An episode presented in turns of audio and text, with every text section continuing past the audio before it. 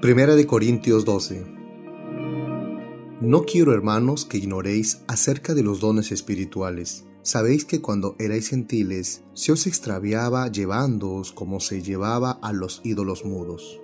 Por tanto, os hago saber que nadie que hable por el Espíritu de Dios llama anatema a Jesús, y nadie puede llamar a Jesús Señor sino por el Espíritu Santo.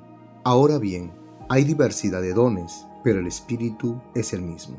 Y hay diversidad de ministerios, pero el Señor es el mismo.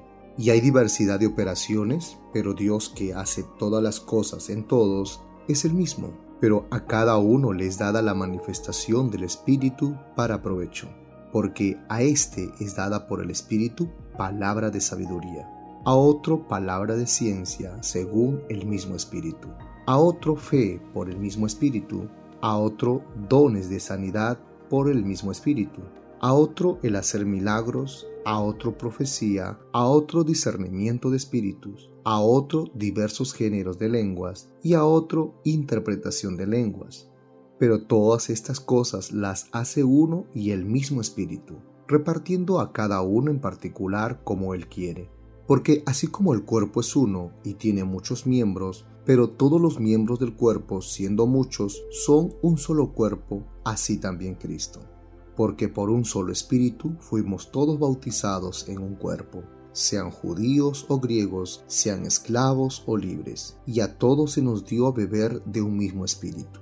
Además, el cuerpo no es un solo miembro, sino muchos. Si dijera el pie, porque no soy mano, no soy del cuerpo, ¿por eso no será del cuerpo? Si dijera la oreja, porque no soy ojo, no soy del cuerpo. ¿Por eso no será del cuerpo? Si todo el cuerpo fuese ojo, ¿dónde estaría el oído? Si todo fuese oído, ¿dónde estaría el olfato?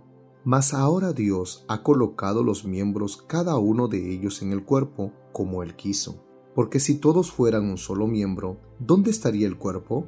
Pero ahora son muchos los miembros, pero el cuerpo es uno solo. Ni el ojo puede decir a la mano, no te necesito, ni tampoco la cabeza a los pies, no tengo necesidad de vosotros. Antes bien los miembros del cuerpo que parecen más débiles son los más necesarios, y aquellos del cuerpo que nos parecen menos dignos, a estos vestimos más dignamente, y a los que en nosotros son menos decorosos se tratan con más decoro.